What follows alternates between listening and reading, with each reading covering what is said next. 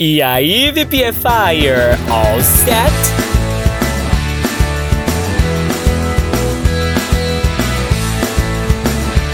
Eu sou o Eduardo Souto do VPFI e você está ouvindo agora mais um Popcorn English Time.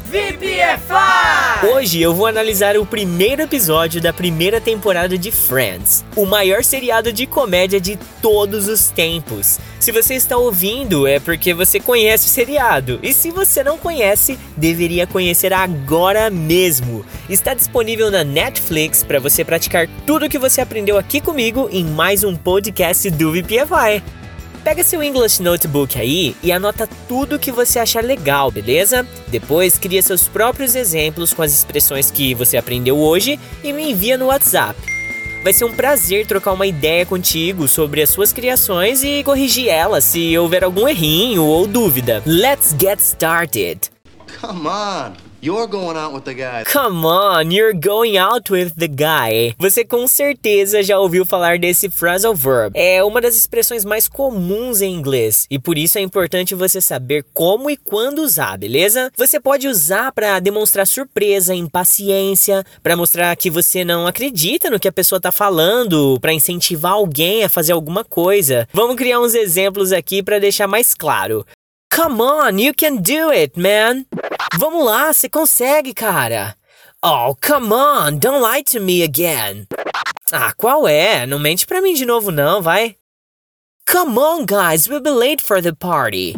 Anda logo, galera, nós vamos atrasar pra festa. Sounds like a date to me. It sounds like a date to me. Esse tal de sounds like equivale em português ao soa como, parece com um e coisas do gênero de comparar uma coisa com a outra. Então vamos aprofundar um pouquinho aí e ver mais alguns exemplos, tá? It sounds like a date to me. Parece um encontro para mim. You should go to. It sounds like fun. Você devia ir também, parece divertido. Did you listen to her plan? It sounds like a great idea. Você ouviu o plano dela? Soa como uma ótima ideia. All of a sudden, the phone starts to ring. All of a sudden, the phone starts to ring. Essa expressão aqui é basicamente um sinônimo da palavra suddenly. Ah, mas você também não conhece o suddenly, né? Sem crise. Quando você diz que algo aconteceu suddenly ou all of a sudden, você fala que aconteceu sem aviso prévio, do nada, de repente. Ah, isso me lembrou de uma outra expressão. Não essa que o Chandler usou aqui, mas o out of the blue que também significa a mesma coisa. Bacana, né? Agora você tem três opções diferentes para dizer de repente em inglês: all of a sudden, suddenly e out of the blue. Eu vou usar uns exemplos aqui com o que a gente aprendeu no episódio do Friends, tá? The baby woke up all of a sudden. A bebê acordou do nada. All of a sudden, the earth began to shake and we felt the earthquake. De repente, a terra começou a tremer e nós sentimos o terremoto. All of a sudden, we heard a very loud scream. Do nada, a gente ouviu um grito bem alto. Se você estiver ouvindo uns barulhos de ônibus aí, foi mal. É que tá no horário de pico aqui na rua que eu moro e é foda. É ônibus pra cima e pra baixo. And I got really freaked out. And I got really freaked out. Essa expressão vai fazer você surtar. Zoeira. Mas essa é uma das possíveis traduções de freak out. É tipo surtar, entrar em pânico, dar piti, ter um treco, dar nos nervos, entre outras. São expressões muito populares, então é bacana você anotar aí no seu English Notebook. Her song freaks me out whenever I hear it.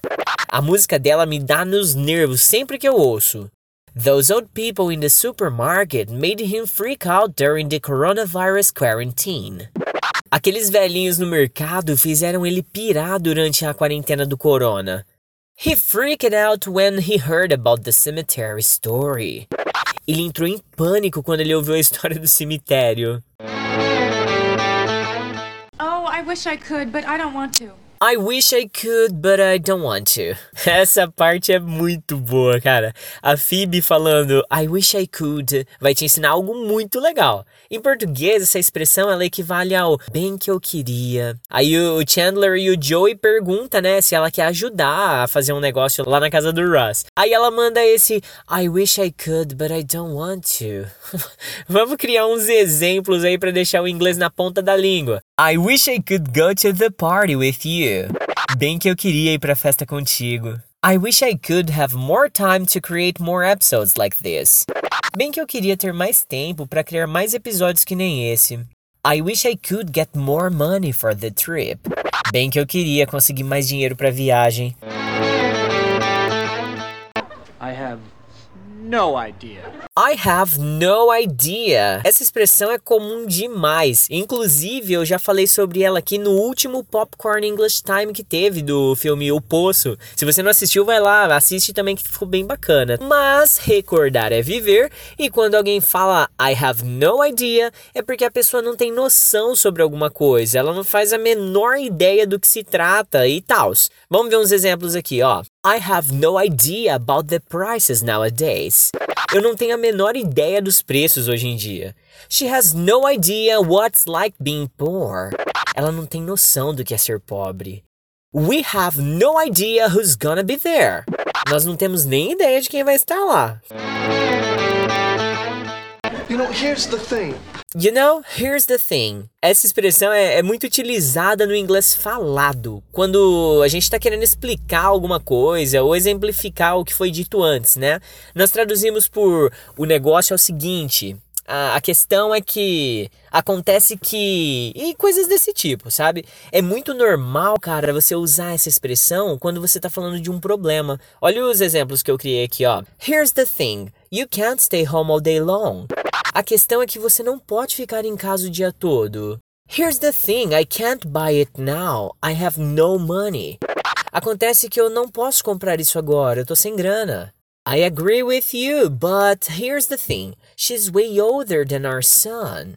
Eu concordo com você, mas o negócio é que ela é muito mais velha que o nosso filho. Are you kidding? Are you kidding? Você tá de brincadeira que você não conhece essa expressão, né?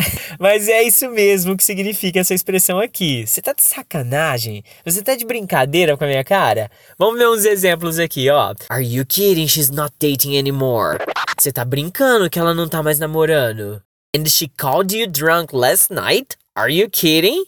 E ela te ligou bêbada ontem à noite? Você tá de sacanagem, cara. You asked your father permission and you don't go? Are you kidding? Você pediu permissão pro seu pai e não vai? Tá de brincadeira, né? Guess what? Guess what? Essa expressão você vai ter que adivinhar. É nada. Guess what? Você usa quando quer falar pra pessoa algo do tipo: adivinha só. Sabe aquela novidade que você quer compartilhar com alguém? Ah, dá pra usar essa expressão com outros pronomes interrogativos também, tipo o who é muito comum. Olha uns exemplos aqui, ó, dá uma olhada. Guess what happened next? Adivinha o que aconteceu depois? Guess who bought my old apartment? Adivinha quem comprou meu AP antigo? Guess what I'm doing right now for us to eat? Adivinha o que eu tô fazendo agora pra gente comer? Break. It's hard being on your own for the first time. Give her a break. It's hard being on your own for the first time. Essa expressão é top, hein? To give a break é dar um tempo pra alguém. Aquele bendito dia que parece que nada dá certo e ainda as pessoas começam a te irritar. Para, respira e grita: Give me a break! Me dá um tempo, me deixa em paz, me dá uma folga. E por aí vai, tem outras traduções também. Vamos ver uns exemplos aí, ó. Please give me a break, I'm so stressed out. Por favor, me deixa em paz, eu tô muito estressado. Give him a break, it's only five minutes late. Oh, dá um tempo pra ele, são só cinco minutinhos de atraso. Why don't you give your girlfriend a break? Por que você não dá um tempo pra sua namorada, cara? To the real world. It sucks. You're gonna love it. Welcome to the real world. It sucks. You're gonna love it. Essa expressão aqui do it sucks é horrível, cara. Eu vou tentar explicar ela sem usar vocabulário pesado aqui, porque eu sei que tem muita criança, meus alunos, né, que aprendem inglês aqui nos podcasts do VPFI também, né? Então, basicamente, it sucks é usado para falar de alguma coisa que é uma droga, é muito chato. Vamos ver uns exemplos aqui na prática, tá? Let's go home. This party sucks.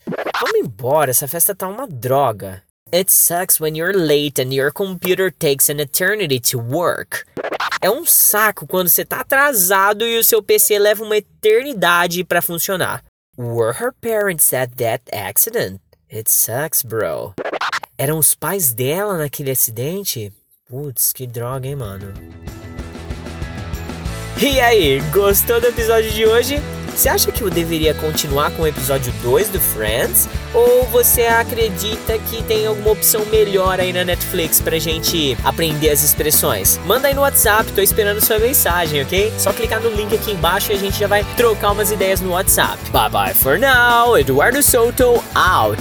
VPFI!